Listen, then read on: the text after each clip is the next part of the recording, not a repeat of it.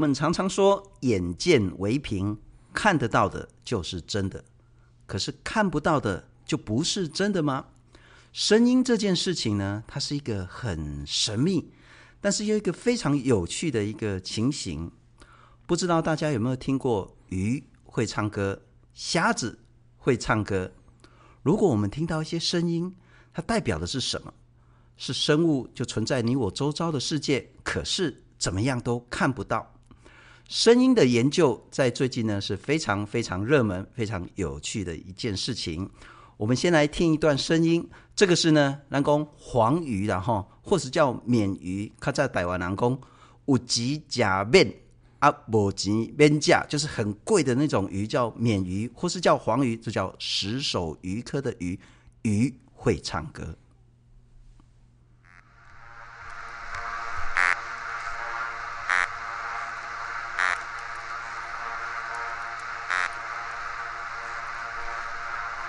除了鱼会唱歌之外呢，虾子也会唱歌。我们来听一听枪虾的声音。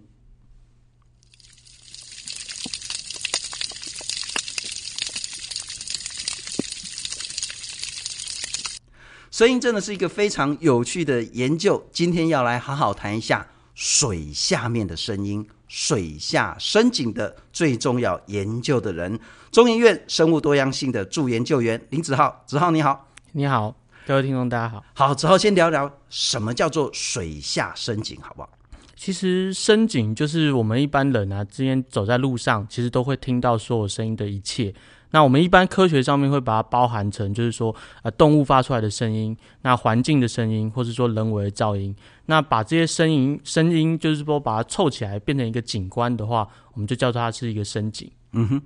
呃，你的研究就是在台湾周边，也许西边，也许东边。放了很多很多水下麦克风，对，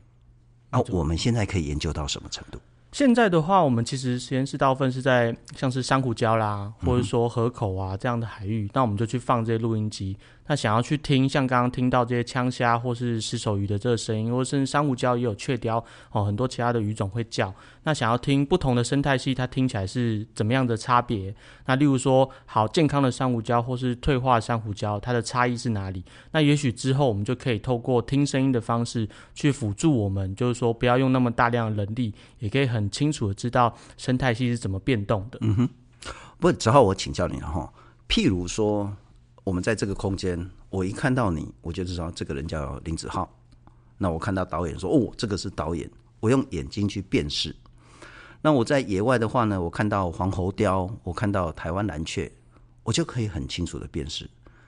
声音有办法这样子吗？不管是在我在陆地上，我录到一段声音，我这个声音就知道说这是什么鸟，这是什么哺乳类啊，这是什么昆虫。然后我在水下，我就知道说这是石手鱼。啊，这是鲨鱼啊，这是鲸豚啊，这是虾子，这是螃蟹。我们现在有能力做这种事吗？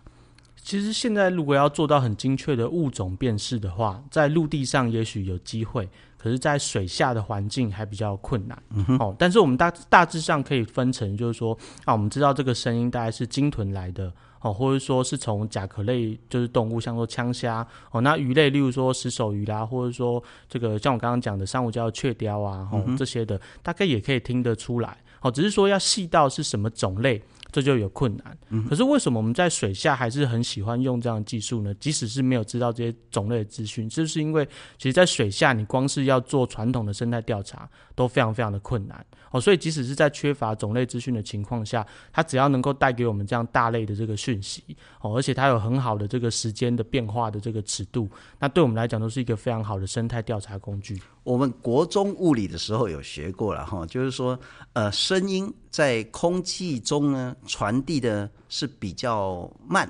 而且比较短。到了液体甚至是固体，它传的速度就会更快、更远。也就是说，如果我在水下，我用那个视觉的部分，我可能看得很近，因为水下的也很浑浊嘛，哈，看得很近，然后呢，没有办法说看得很多。但我如果改变用听的，我用麦克风去收音，我可能就可以收得很远很远、很细腻的声音，我通通都可以收到。没错，就所以像水下，我们一般讲它是每秒可以传递一千五百公尺，所以其实只要接一个，例如说八海豚在它发出声音，我可能在远达两三公里的这个地方，我都还可以听得到。可是看的话，在船上你要看，可能也许五十公尺或两三百公尺，看每个人不同的能力，其实就差别很大。所以这也是当时我最早为什么选择，就是说用声音来。呃，听白海豚的生态活动当做我的博士班论文的原因，因为我不想要一整年都花时间在海上，就看不到二三十次白海豚，那我的论文就没办法完成啊。嗯、可是我用听的话，哎、欸，比较容易收到资料。你如果用看的话，第一个你要运气很好，第二个你看只看一下下，然后只看到说，哎，这边有白海豚。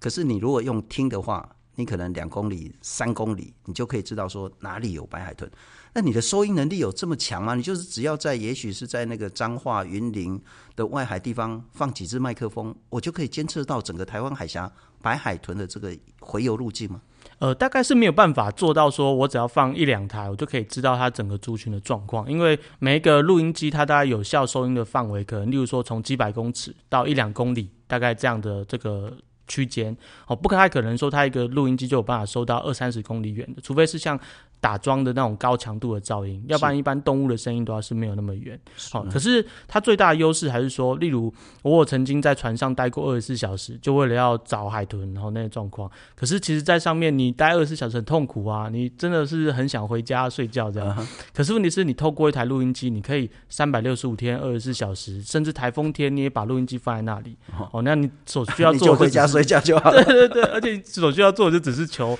哎，录音机可以收回来。啊，所以那个资料量是非常非常庞大。欸，你这个研究比较偷懒，人家出海一次就两三天，结果你在家里面你就可以收到二十四小时所有，而且不管是海象怎么样。你就而且搞不好海象差的时候，你收到更多的东西。没错，所以就是像我们甚至之前也有比较台风来之前跟之后、嗯、啊，台那个因为一般渔民都会说白海豚其实台风过后就不喜欢出现了。那我们其实就也有用就是水下声音的方向去探讨这原因。那后来就发现啊，其实是因为那边可能浊度很高啊，嗯、哦，那很多漂流物啊这样子的，那让白海豚比较不喜欢近岸的这个水域，它可能比较移动到离岸的水域。是，那所以这就可以很很适当的跟当地渔民的观察。结合到，哎、我突然想到了哈，国光石化八轻后来是没盖，可是那时候要盖的时候，那时候的副总统吴敦义说没关系嘛，白海豚会转弯嘛，哈，那后来大家在那边开玩笑。但如果我们回到学术，特别是用你的水下深井的研究，其实我们就可以去研究白海豚到底会不会转弯，不管是说你的机桩这样子打。或者是说你的这个些渔港啦，或者是码头啦，或者是一些工程设施弄下去，白海豚的洄游路径是否有改变？族群是有增加还是大幅减少？水下深井的研究通通可以告诉我们。没错，所以其实就是水下声音的这个工具啦，它是一个很好的就是补足我们做海域生态调查的工具。不过我还是要说，它毕竟只是一个工具之一而已，它没有那么厉害到就是说，因为它例如它没有办法分辨不同的个体嘛。所以我们今天假设好，我们听到白海豚很多在这边，那到底这个代表是很多只个体来这里，还是是同一只个体长时间待在这里？哦，所以其实声音的这个目前这个工具，它还是有一个科学上的限制，它可以提供给我们很多目视观察做不到的这个得不到的这个答案，可是它也有就是说它不知道的东西，需要去跟目视观察或者其他甚至分子生物学啦，或者族群生态学那些的去做互补的研究。但是我就会很乐观啊，你谈到那个限制只是可能短期，因为我们资料库建立的还不够完整，所以我可以知道说这个声音是白海豚，可是它的数量到底有多少？那是同一只还是大量的同时出现？这个其实我们再建立更多的资料库，这个问题我们就可以解决。同样道理，八金后来没盖，那后来呢？三阶盖了。那三阶那时候我就记得那时候很多的争论，然后他说啊，这个死礁左礁护左礁，左礁护藻礁这样子，然后 但他就说不是啊，它只是长得丑一点啊，它其实有非常丰富的生态。然后呢，两边不同的这些研究海洋生态的学者。就会说，其实没有什么保存价值。那一边就说这有丰富的保存价值，吵不完。吵的关键是大家都用眼睛看，我要去做调查，眼见为凭。可事实上，你如果排除视觉这件事情，改用听觉，它可能会得到完全不一样的答案。我们来听听藻礁，早教也有声音了后我们来听一段很关键的早教在关心早教潮间带的声音。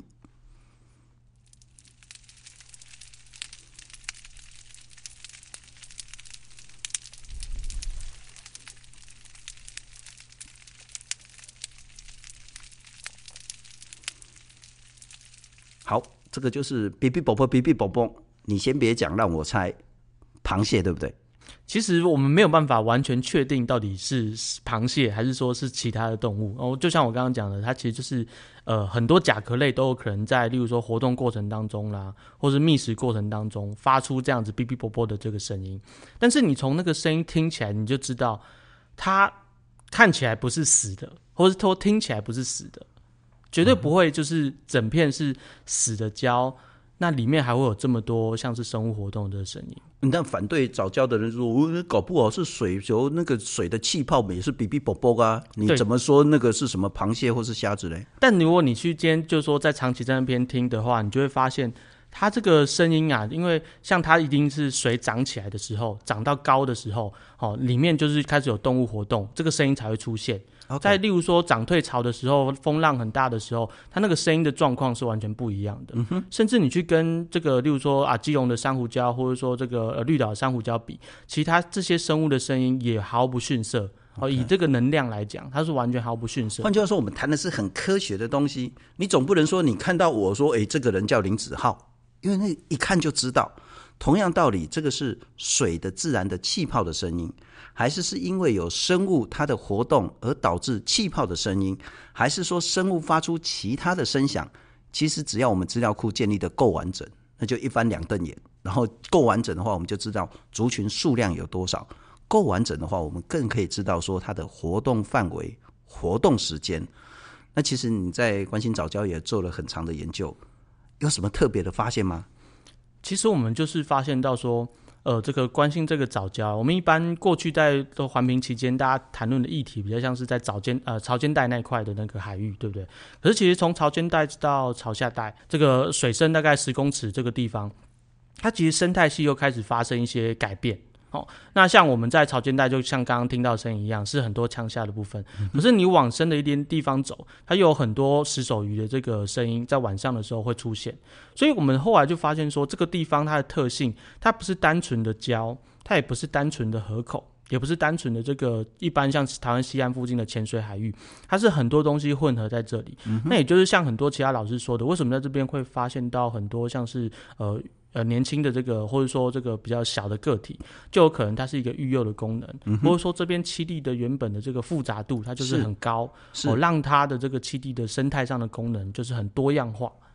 所以，我们其实，在之前不管是早教或者是三阶的一些争执的时候，我们错过了一个很重要的调查工具，就是声音。那时候我们讲说啊，如果我外推。外推个一百、两百、五百，甚至有人谈到要推到一公里，那是不是就已经没有早教啦？是不是就不会受到什么影响了？那是都是用眼睛来推测。但我们如果换成声音，你可以做到说，在所谓的那个海岸线五十公尺、一百公尺、两百公尺、五百公尺、一千公尺，它不同的声音、不同的生态、不同的重要性，这是有机会的。我、哦、当然就是说没有去这样做，我没有办法完全的说，就是这种科学家，我还是没办法完全的说这是可以的还是不可以的。Uh. 但是我想这是一定有机会，因为就像我们现在在其他很多地方做的，我们可以听到这个声音从一个胶到，例如说河口的转变。或者说从礁到非礁的这样子的一个生态的变化，嗯，那如果以我们刚刚所问的问题，就是说到底这个礁在关心这个海域，它延伸的多远？理论上，我们如果可以放，比如说几台录音机从这个潮间带一直放到外海比较深的地方，哦，那我们这样长时间的去做监测的话，我们就可以知道，也许哪一些海域的地方，它听起来是比较跟潮间带的礁很像的，嗯，或者说会不会有些地方只有在某些时候。它听起来就比较像胶，是，可是某些时候它就没有像那么胶，所以呢，就变成可以去很仔细的去看到说这里面当中的时空的变化嘛。在三阶，我们其实非常可惜错过了好好研究的这件事情。四阶现在开始了，在外木山我们要盖一个那个第四接收站，说不定我们就可以用这个地下深井来去做好好的研究。同时，我们之前在谈说，那那些风机地桩啊、运转啊。到底对生态有什么影响？那前一阵子我们做那个彰化云林的鹅啊的这些问题，他说你有什么证据？那这时候如果我们用水下深井研究，机桩在运转打桩的时候，砰砰砰，那周遭的这些其他原本应该有的声音，它是不是还在？运转打桩之后，这些声音是不是又出现了，还是从此消失？其实，呃，这就是一个很科学的一个论证。我们来听一下，这个就是呃离岸风场打桩的声音到底有什么影响？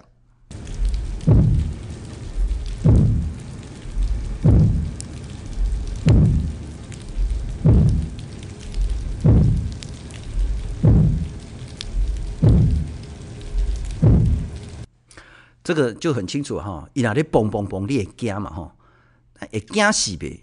不晓得，就很难讲。可是如果它是几几天、几个礼拜、几个月，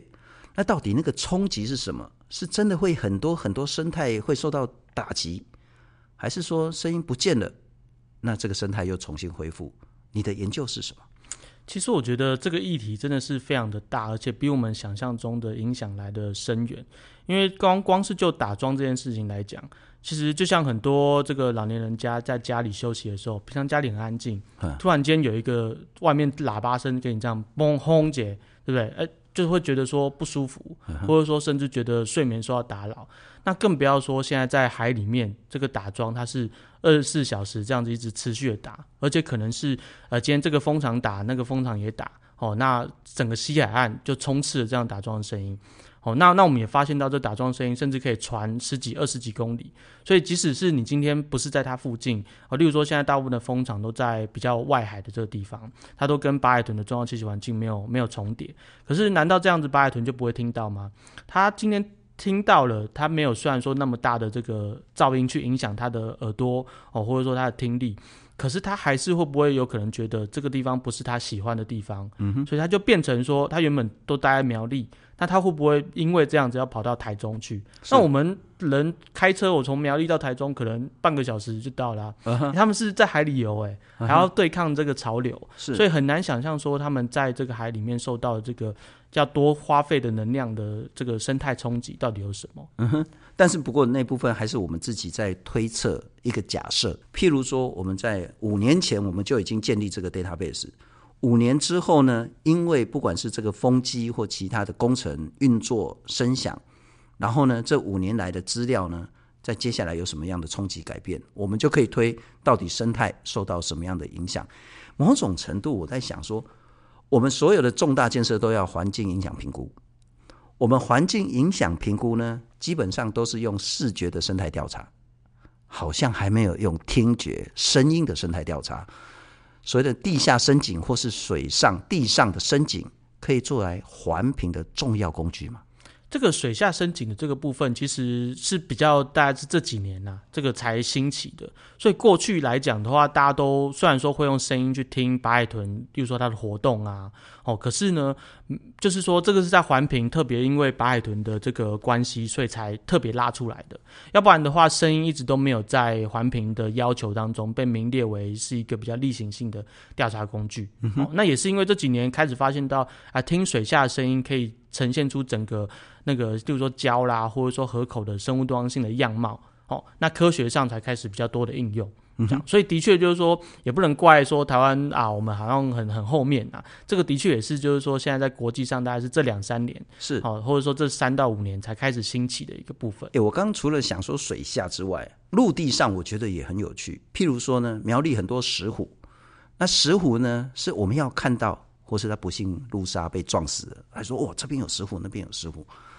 啊，事实上，眼睛要看到的几率真的很低。声音我们可以收很远，而且可以二十四小时，而且是风雨无阻，大太阳啊，或是那个台风天，我都可以收得到。换句话说，我不管是在水下或是陆地上，我只要有足够的麦克风，我就可以知道说，方圆五公里、十公里，甚至二十公里内，我有什么样的生物活动。这部分我们可以做吗？这是有机会的，就例如说，尤其像陆域上，因为放录音机比较便宜嘛，然后也比较简单哦，你可以找棵树，你就直接把它摆上去哦。那所以听的范围也会比较，就是说相对的多样化，不会像我们海里面可能要受限，说哎，这个录音机会不会被渔船拖走啦？Uh -huh. 会不会被海浪就是就是说弄掉啊什么的？哦，所以其实陆域的这个部分一直都比海域还要来得走得更前面。是哦，那甚至就是说，像在极地的这个地方哦，可能冬天的时候不适合。合去做调查。可是录音机就可以帮助我们，就是说横跨整个冬天去知道它的整个的状况是什么。嗯哼哼。所以现在我们在地面上的这个深井研究做的比较前面。对，没错。水下的困难就是在于说，第一个它器材更专业，然后你要布水下麦克风更困难。没错。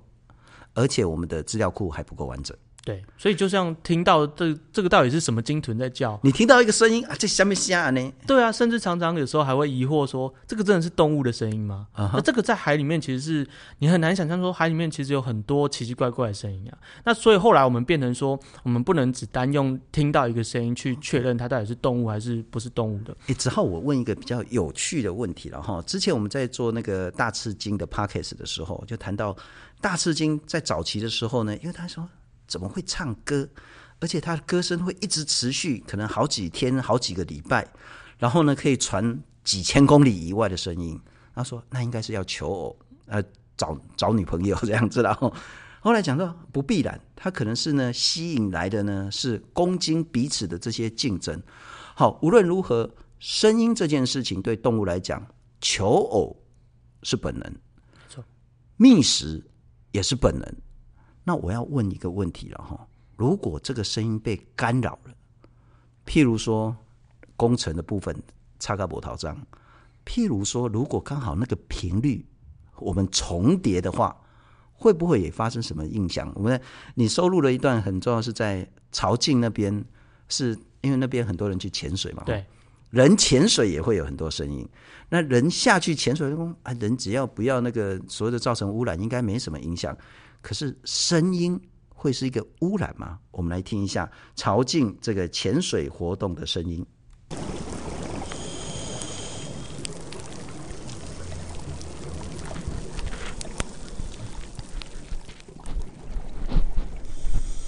好，其实是很小声，然后就是也是一些气泡啊，或是也许是一些器材摩擦的这个声音，不会怎么样吧？我也许单单听一个人他所发出来的这个潜水的声音是不会怎么样的，但是我们现在想到的状况是，可能在像潮境这么假日这么红的这个地方啊，下面其实是有非常多人的。那我们甚至就是说有看那些文献，发现到光是一个人的这个他呼吸器或者说他气泡所产出来的声音，它就可以传达几百公尺远，然后就可以遮盖掉附近，例如说同频率这个鱼。哦，珊瑚礁的鱼像雀雕，它在求偶的这个，或是捍卫领地的声音。哦，那更不要说今天，如果假设今天这个地方真的很多很多人，像是一个这个旅游胜地一样的话，那有可能整个白天啊，或者说整个就是潜水旺季的时候，这整个礁都是。遍布在这样子很高强度的这个噪音笼罩下，它就变得好像不是说真的会致命性，但是就像一个我们现在讲它是一个像生物，嗯哼，好，就是一个雾霾的那种感觉，是它会去阻碍掉，例如说啊，这个我这个鱼跟你这个鱼之间平常的沟通效率会降低很多。人多人少，好像就只是声音吵或不吵的差别，对生态有影响吗？特别是疫情的时候。对，其实这个是很有趣的问题，就是我们在朝境，呃，基隆朝境这个地方放的录音机，我们刚好长期监测，就涵盖到二零二零年那时候，全球虽然疫情开始，可是台湾还没有受到什么影响嘛，所以那时候大家都在就是说报复性出游，游对不对？然后我们。呃，行政院也在推这个，啊，也不能出国啊，只好去基隆玩。对啊，就只好去下水潜水啊，对不对？那我们就在那那一年发现到整个夏天，因为刚好没台风，所以其实潜水的声音非常的就是很多，那也让那边的深井整个低频的部分就一直被遮盖住。好、哦，那但是到二零二一年，哎，其实刚好那一年就是台湾进入这个疫情很严重的时候，是都不能下水活动嘛，那甚至就是说陆地上的车流也很少，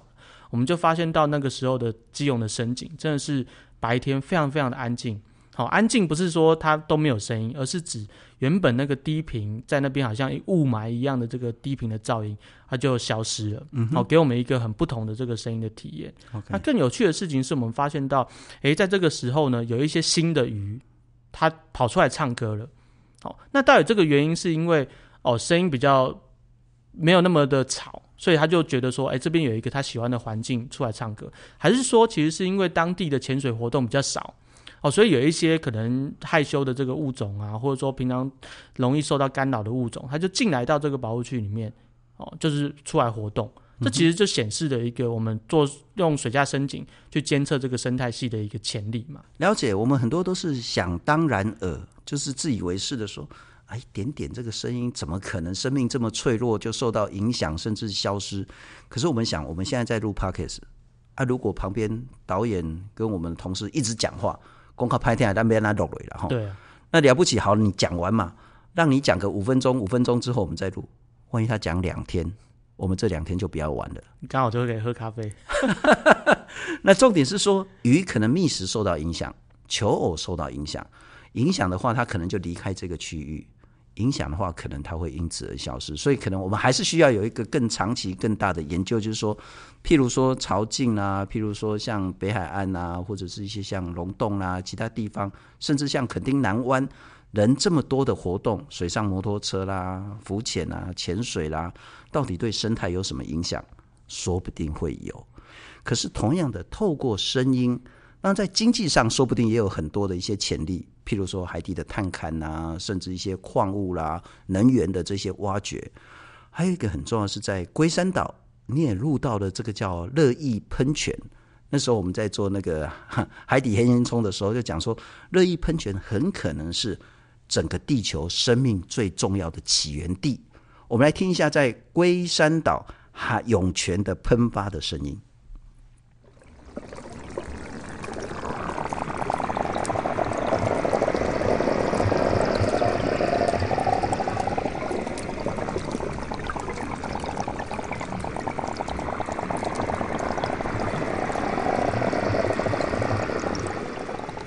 子浩，我想请教。当你收到这段声音的时候，你有什么发现？你有什么想法？你有什么期待吗？其实这个龟山岛这个蛮偶然的，这也是在因缘机会下我们才去录声音。一般想说啊，那边不就是硫磺喷泉吗？这样子、哦、就是这样的生态系哦，比较贫乏，但是是很特别的。那我们现在去录了之后，才发现说，刚刚听到很多啵啵啵啵啵，那个、嗯、那个其实是一串一串的那个气泡从那个涌泉口这样冒出来。也就是说，听那个气泡那个声音，我们可以得知，它今天下面到底它现在是在喷这个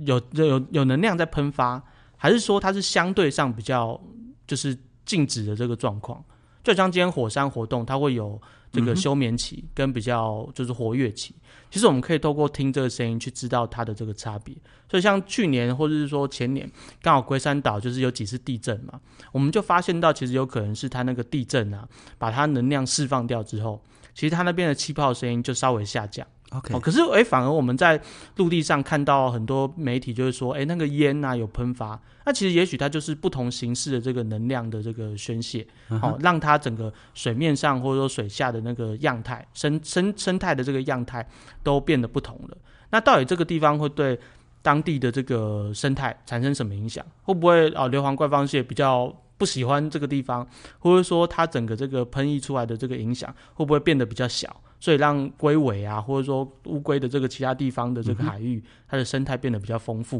哦，我觉得这个其实是很有趣的科学问题。哎、欸，我觉得有一个更有趣的，刚刚我们一开始一直在聊是生态，然后后来聊到一点点的军事，说不定你的研究可以补足台湾整个地质，特别是地震调查一个很重要很重要的一个关键。因为我们现在就是说，其实我知道那个中央地调所也在很多重要的地方有一些地质的监测。譬如说阳明山到底它火山会不会喷发？我们其实有很多监测系统。那我们在像是庐山呐、它这一些所谓的地质比较脆弱敏感地方，我们也会有监测系统。但我们如果可以到海下面，因为我们是一个那个整个那个所谓的板块压挤的地方，我就可以更早知道说这个地方它能量淤积、能量释放的情形，有可能吗？对，所以这就是我们之前我在回来台湾之前，我在日本跟日本的那个呃海洋研究开发机构他们合作的一个部分，我们就是想要去听深海的那个深海涌泉。它其实跟龟山岛也很像，只是龟山岛是浅海的，那有那种是位在两三公尺深的深海，那那个其实就有大量的硫啊，或者说矿物啊，嗯、那个是现在国际上非常大家想要竞争的这个深海采矿的这个潜在开发位置。OK，那可是这些就是黑烟囱，它其实具有非常独特的生态系，这个是你到其他的黑烟囱可能哎，是这个地方的黑烟囱跟印太平洋黑烟囱就不一样，嗯，哦，所以它有很多特有的这个生物。那更不要说这些生物，其实在不是黑烟囱的这个地方，它可能根本都找不到。是，那深海采矿，大家可以想象，就跟一般的采矿一样，你是下去之后就把整个都。破坏掉了。嗯哼，好，那那所以我们也是当时一直在提倡说，应该要多注意深海采矿这个噪音的威胁啦。是，哦，甚至说用声音来去监测这些深海的开发行为，会不会对我们的这个生态系、海洋生态系造成真的是无可挽救的一些冲击？是，不过总之呢，就是我们打开耳朵之后，我们整个世界会变得很不一样，很不一样了哈。还有刚刚谈到很重要的是说，当我们对于这些水下的声音。能够有足够的掌握的时候，我们就可以对水下的特定生物族群比较多的了解。我们甚至可以进一步对于所谓的食物的这种那个食物链啊，或生态系啊，我们可以有更完整的。一开始我们听这个石首鱼了哈，咱台湾人讲鳗鱼、鳗鱼或者是黄鱼这种石首鱼科，它的声音。可是当你发现说这边有很丰富的石首鱼的时候，它恐怕也代表说，它的食物链的上下游也非常丰富。我们来听一听，这也是石首鱼集体唱歌的声音。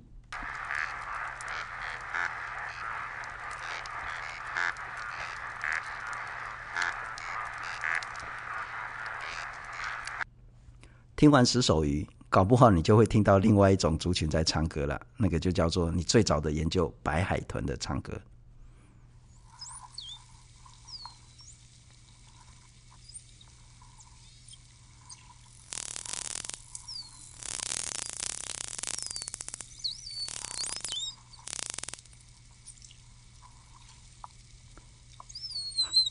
子浩文，那个很可爱，那个叽那个声音，应该就是他在他的那个叫声。可是我现在听到得得得，是你麦克风没接好那个电流声吗？不是，这是他在用声呐打那个鱼呀、啊，或是说找猎物的时候。哦，他的回声定位系统，没错没错。所以你常常会听到，就是说石首鱼啊这些 part 的话，就是说出来叫之后，也开始跟着在那个河口，白海豚的声音就出现了。嗯哼，那它就会开始去，就白海豚就用声呐去搜索这个鱼在哪里啊。然后我们也很有趣，也听会听到说石首鱼也会可能听到这个声音之后，它就短暂的不叫了。哦，那因为例如说他今天在这边发出声音，就好像是说告诉人家说我在这里，我在这里嘛。哦、那白海豚就有可能透过不管是他主动找的方式，或是被动听的方式。增加他这个吃到鱼的机会啊，是哦，所以其实这就像刚新龙哥讲的，有很有趣的这个生态的互动过程在里面。嗯哼，你如果用眼睛看，第一个你要看到一大群的石首鱼就不容易了，你要看到石首鱼之后再看到白海豚就更不容易。可是你一直都在晚上发生哦，啊，你如果用声音就通通都听到了。对，不过我还是想问，水下深井研究它目前的限制是什么？可能性又是什么？其实最大的限制还是在于说，我们对于哪一种它所发出来的声音的了解太少。那也有可能，例如说像是像鲸豚，它是不同种的声音，它虽然有一些差异，可是每一种它可以发出的声音类型很多，复杂度太高到我们没有办法用现在的技术去掌握说这个对这个种类最能够预测它是什么的这个关键。嗯，哦，这种声音上的技术的有有落差。但是撇除这件事情，我还是觉得。水下深潜研究对于了解我们整个台湾海域的生态系非常重要，就是因为。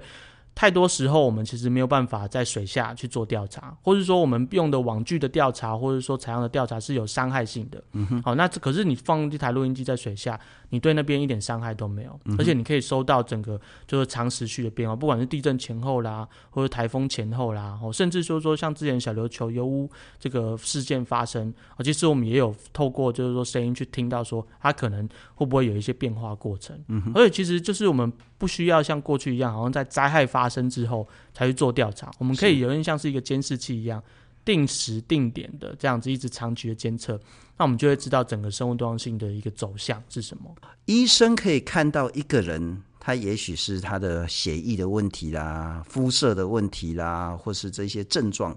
来去推估这个人身体健康好不好。我们也可以看到说，透过视觉的调查，知道说这个生态系。现在的健康状况好不好？我有办法透过声音来了解整个生态系吗？嗯，其实这也是就是现在国际上大家想要做的哦。就是其实现在发现到健康的珊瑚礁呢，诶，它的声音跟退化的珊瑚礁就不太一样。那甚至呢，有很多这个珊瑚的幼生啊，或者说鱼的幼生，它自己竟然可以在这么小的这个阶段听到这个珊瑚礁健康的声音，那主动的往这些珊瑚礁移动过去。嗯、所以这也就是显示说，如果我们监测珊瑚礁，不只是我们可以听得出来它是健康还是不健康的。如果今天即使是它是健康的，哦，那会不会这个就有办法吸引到很多的这个幼生过去，嗯、那让这个珊瑚礁它可以一直延续下去？这变成是一个关键嘛？是。那甚至反过来说，如果它今天是健康的，可是我们这边有很多的人为噪音去干扰它，那会不会这些幼生没办法听到这个健康的珊瑚礁声音，它就没办法接近到这个珊瑚礁？也就是说，这个珊瑚礁它就变成没有这个延续性。嗯哼。那那这就是另外一个层面的这个哦可能的威胁。不过现在水下的这种深井研究，就只有中研院在做，也没有啦，还是有很多团队在做啦。Uh. 对，我们只是一小部分而已。OK，OK，但是希望更多更多的人投入，跟更多的资源，可以让我们的整个水下深井研究有更好的一个资料库建立。对啊，因为像这些录音机，其实产生的资料它都可以被开放出来嘛。就像今天我们的节目可以在很多世界各地被全球的观众听到，是我们的录音也可以放在网络上，让全球的研究人员去分析。Uh-huh. 所以现在最好就是说，我们不需要去太担心我们技术上面啊有一个冲突。我们得势呢，就是说只要把这些资料都放在网络上，等未来技术成熟了，就自然而然可以回溯从以前到现在的一个变化，甚至到未来。是是是，而且应该是全人类一起来建立这个资料库。譬如说在美国啦在欧洲啦那这些不管是鲸豚啊或是各式鱼类的这个声音我们就可以有很快的一个更大庞大的资料库建立。非常谢谢子浩今天带给我们完全不同的声音世界谢谢。谢谢大家。